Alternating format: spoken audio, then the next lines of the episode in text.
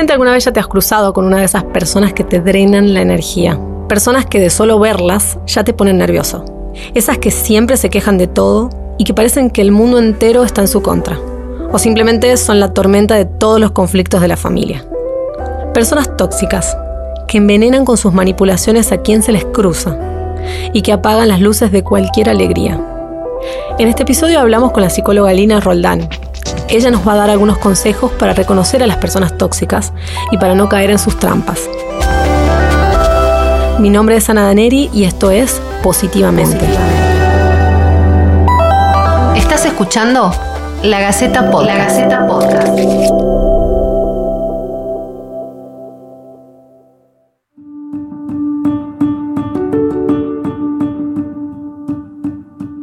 Bueno, estamos de vuelta entonces. Alina, bienvenida de nuevo a este podcast. Muchas gracias.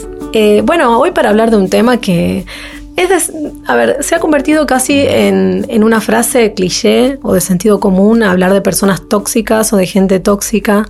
Pero ¿qué es o, o a qué hacemos referencia cuando hablamos de eso? Mira, es una, es una definición que está como bastante conversada a nivel social y es una definición que circula mucho. Una persona tóxica o las personas tóxicas son personas que tienen determinadas características, usualmente en su, personalidad, que eh, llevan a que sostengan vínculos eh, bastante complejos, ¿no? Y la persona que se vincula con ella tiene una relación que puede estar marcada muchas veces por eh, manipulación, puede estar marcada por algún tipo de maltrato o de agresión o eh, también de desvalorización, ¿sí? Entonces es una persona que entabla relaciones eh, y, marca mucho las relaciones con estas características. Y la persona que se vincula con ella comienza a pasar situaciones y a vivir experiencias en las que se siente invalidado, eh, maltratado, agredido, insultado, ¿no? En distintas medidas, de distintas maneras, por supuesto, pero en general, cuando hablamos de personas tóxicas, estamos hablando de, ellas. ¿Y, cómo podemos identificarlas? ¿Cuáles son las características por ahí que tienen estas personas? Una de las características principales creo que es el perfil manipulador que tienen, ¿no? Un perfil manipulador es un perfil eh, de una persona que entabla relaciones eh, de mucha confianza, de mucha de, confianza, de un círculo íntimo, de compartir, de generar confianza en los demás y generar esa simpatía con los demás, pero porque también el manipulador está buscando encontrar algo a cambio. Las personas manipuladoras buscan un intercambio de algo que consideran de que la otra persona tiene para darles. Y para ello tienen que entablar esta relación de amistad, de cercanía. Entonces, dentro de esa relación comienza a haber un intercambio o al menos el manipulador busca obtener lo que eh, está necesitando. ¿no? Y del otro lado, la persona quizás basada en la confianza, en la amistad, en el afecto, lo brinda. ¿sí? Entonces quizás una de las principales características es el perfil manipulador. Son estas personas que se ponen a veces como en el lugar de víctima o que, eh, bueno, creen que el mundo está en su contra. Se ponen en el lugar de víctima usualmente cuando ya se les puso algún límite. Cuando ya no se les brinda lo que estaban buscando, cuando se les pone algún límite por, por la manera en la que se dirigen o la manera en la que se comunican, o se les pone algún límite en el sentido de no seguir brindándoles lo que consideraban que estaban recibiendo y que para ellos era importante recibirlo. Eh, entonces comienzan a ponerse en ese lugar de víctima y a culpabilizar afuera, ¿no? A culpabilizar al otro que me ocasiona tal cosa, que yo fui de determinada manera y eh, no lo reconoció, no lo valoró. Entonces, sí, dentro de lo que es el, ciclo de manipulación, hay una etapa de victimización.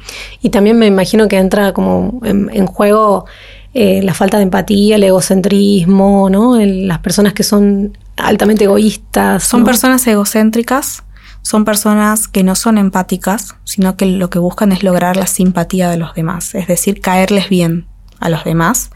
Eh, usualmente son personas que tienen muchas relaciones sociales, tienen muchas eh, personas conocidas, amistades, ¿no? Y en esas, en esas características los vínculos son muy superficiales, porque lo consideran un mero intercambio. En la medida en que no pueden obtener lo que necesitan, no les interesa sostenerlo el vínculo.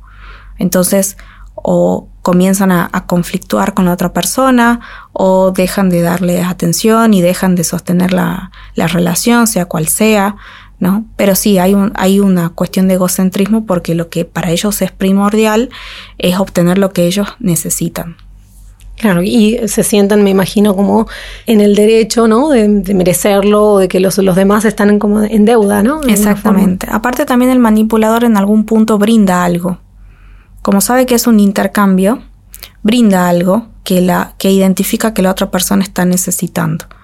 Esto no, no, no, solamente desde lo material, ¿no? sino desde lo afectivo, desde lo relacional, desde lo vincular, brinda algo que puede identificar que el otro necesita. Y así se va ganando como esa cercanía y esa confianza para realmente obtener lo que, lo que está buscando. ¿no?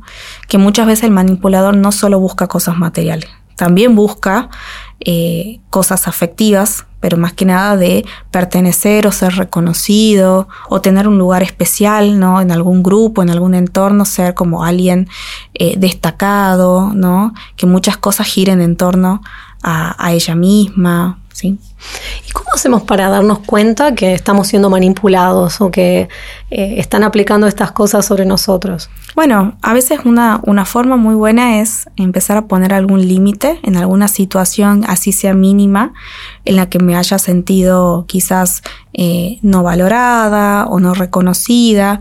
A veces hacer la prueba y poner algún límite, ¿no? Quizás siempre brindo algo, bueno, hoy no lo voy a brindar voy a brindar otra cosa, o quizás la persona demanda algo de mí que hoy no se lo voy a brindar. Para ver del otro lado cuál es la reacción que toman. Hay personas que lo entienden y, nos acompañan y aceptan y, van aceptando a veces los cambios que puede haber en toda relación y entonces la relación se sostiene en el tiempo. Ahora, si la persona no acepta o sigue exigiendo determinadas eh, pautas en, el vínculo y en el comportamiento del vínculo, bueno, quizás ahí nos podemos dar cuenta de que estamos frente a personas manipuladoras, personas que quizás de un momento a otro dejan de interesarse en uno, pasada alguna actividad, pasado algún momento, dejan de interesarse, ¿no? Y entonces quizás era una relación solamente para obtener algo. Entonces, ir poniendo límites o ir cambiando algunas conductas es una, una forma bastante buena de, saber si estamos en estos vínculos. Y qué difícil a veces, ¿no? Poner, poner límites, me parece que está entre las cosas más difíciles, sobre todo cuando hablamos de relaciones por ahí de pareja, ¿no? Porque... Porque hay afecto. Hay mucho afecto, exactamente. Hay afecto en las relaciones de pareja, no solo la manipulación, quizás es lo más hablado hoy en día, por supuesto, en relaciones de pareja, pero hay relaciones de amistad que son de manipulación, hay relaciones entre hermanos, entre padres, padres e hijos, ¿no? Entre familias que tienen este, este perfil de, manipulación. Y sí, eh, cuesta porque son vínculos con los que uno tiene afecto. Ahí es donde está a veces el desafío, porque hay afecto, porque hay ese temor a perder ¿no?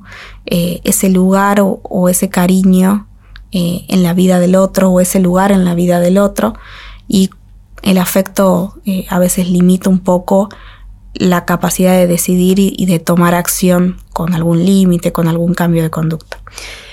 Y me imagino que en estos casos también muchas veces es hasta mejor tomar distancia, ¿no? De, este tipo de personas. En la medida que se puede, sí. Porque a veces no, no, no, te queda otra. O sea, cuando te toca en suerte un, un padre, una madre, un hermano. Bueno, a veces es más difícil, un compañero de trabajo, ¿no? ¿Cómo, cómo se hacen esos casos cuando no se puede eh, tomar distancia? Creo que un paso muy grande es saber en qué tipo de relación estamos. Y si sabemos que estamos frente a una persona que tiene estas características de manipulación, ser muy conscientes de qué tipo de conductas y qué tipo de respuestas o qué tipo de interacción voy a tener con esa persona, en el caso que no pueda tomar distancia. En el caso que pueda tomar distancia, sí es lo mejor, porque claramente a la otra persona no le interesa uno como persona para vincularse, para compartir. No, le, no es ese su interés. Pero sin embargo, para la otra persona a veces sí quiere seguir vinculándose, relacionándose. Entonces, muchas veces el tomar una distancia física es lo primero y también para poder rever cómo hemos llegado a construir esas relaciones, ¿no? Es, es, importante pasar de hablar de personas tóxicas o de gente tóxica a realmente hablar de vínculos. Porque para poder vincularnos tienen que existir dos personas en una interacción sostenida en el tiempo, muchas veces con afecto de por medio y confianza. Entonces, ambas partes tienen un, grado de responsabilidad en, esa relación. ¿Y cómo hacemos eh, para distinguir por ahí cuando ya esto pasa a ser un problema de la salud mental, ¿no? Porque, bueno, estamos hablando por ahí de personas manipuladoras, pero hay muchas personas que, bueno, viven con depresión y no lo saben, o que tienen bueno, y se relacionan por eso de una forma tóxica, si se quiere, con, el mundo, o sea, personas que viven negativamente o quejándose. ¿Cómo, ¿Cómo hacemos para diferenciar eso y qué se puede hacer en esos casos? Es muy bueno a veces conocer o, o por ahí observar cómo esta persona circula por otros entornos, sobre todo si conocemos otros entornos por los que esta persona circula otras amistades, otros grupos de trabajo, quizás por los que pasó, ¿no? Y a veces observar o conversar con otras personas para conocer cómo esa persona se desarrolla o cómo se desenvuelve en otros entornos. Así podemos ir interpretando, bueno, quizás realmente estamos frente a un manipulador. Lo cierto es que la manipulación tiene un montón de facetas, un montón de caras, ¿no? De muchas intensidades, pero a veces observar la conducta y observar eh, cómo la persona circula por otros entornos ayuda ayuda mucho para tratar de tomar esa distancia y no solamente ver el vínculo que tiene conmigo, sino para poder observar, bueno, cómo se vincula con otras personas. ¿Hace lo mismo? ¿Sigue teniendo, repitiendo estas conductas que tiene conmigo con otras personas? A veces si eso sucede, así podemos identificar y en base a eso también podemos decidir qué distancia tomamos. ¿Y ese tipo de personas cambian realmente o pueden cambiar? Pueden cambiar quizás en el caso que así lo decidan, en el caso que lo vean necesario porque lo reconocen, porque les generó algún conflicto eh, de, mucha, de mucha envergadura, ¿no? Pero tiene que ver mucho con una decisión de, de reconocimiento. Usualmente la persona no lo ve en ella misma. En ella misma no lo ve porque en ella misma argumenta y se justifica con otras cuestiones que tiene el manipulador, que es empático o logra generar esa falsa empatía y es una simpatía, se considera que es alguien generoso, se considera que es alguien que le gusta las relaciones eh, sociales, ¿no? que le gusta compartir con otros. Entonces no, no veo una característica negativa en lo que hace. Ser autocrítica. No tiene autocrítica, les cuesta mucho la autocrítica. Por eso cuando otra persona les, les quiere hacer ver algo, algún tipo de defecto, llamémosle, mm, a muchos no les gusta y esa es la forma a veces también en la que nos damos cuenta de que estamos ante una persona que en cuanto le demostraste que te estás entendiendo lo que está haciendo con su conducta, no les gusta y toman alguna, alguna, eh, alguna conducta de, de, de represalia ¿no? Te desvalorizan, eh, te desautorizan frente a los demás, eh, te ponen en, un rol negativo, te, frente a otros hablan mal de vos, para que otros también te vean así, ¿no? Tratan de apartarte, tratan de dejarte en un segundo plano. Claro, porque hubo algo de todo ese ciclo que manejaba que ya se da cuenta que no puede hacerlo. Qué difícil. Y esto por ahí me lleva como para ir cerrando a una última pregunta que, bueno, ¿cómo estamos por casa? ¿no? ¿Qué pasa con nosotros mismos? ¿Cómo hacemos para reconocer en nosotros mismos eh, que estamos siendo, bueno, de esta forma, que estamos siendo tóxicos?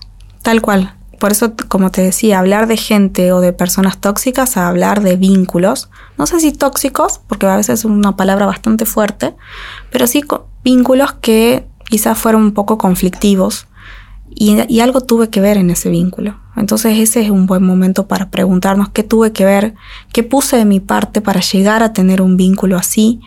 Lo tuve antes quizás y no me había dado cuenta. Es una manera que también tengo de relacionarme. Entonces sí, si lo pensamos de manera, en la forma de vínculo, hay un porcentaje de responsabilidad de la que puedo reconocerla, me puedo hacer cargo y sí lo puedo trabajar. Bueno, me quedo con eso. Muchísimas gracias. Espero que del otro lado hayan prestado mucha atención eh, para trabajar sus vínculos, ¿no? Para aprender a relacionarnos de una forma más sana y más saludable con los demás. Tal cual. Así que bueno, te esperamos en la próxima, Ari. Muchísimas gracias. Gracias.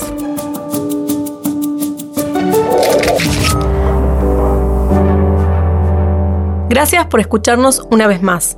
Déjanos tus consultas o sugerencias en podcast.lagaceta.com.ar o en los comentarios de la nota en la web.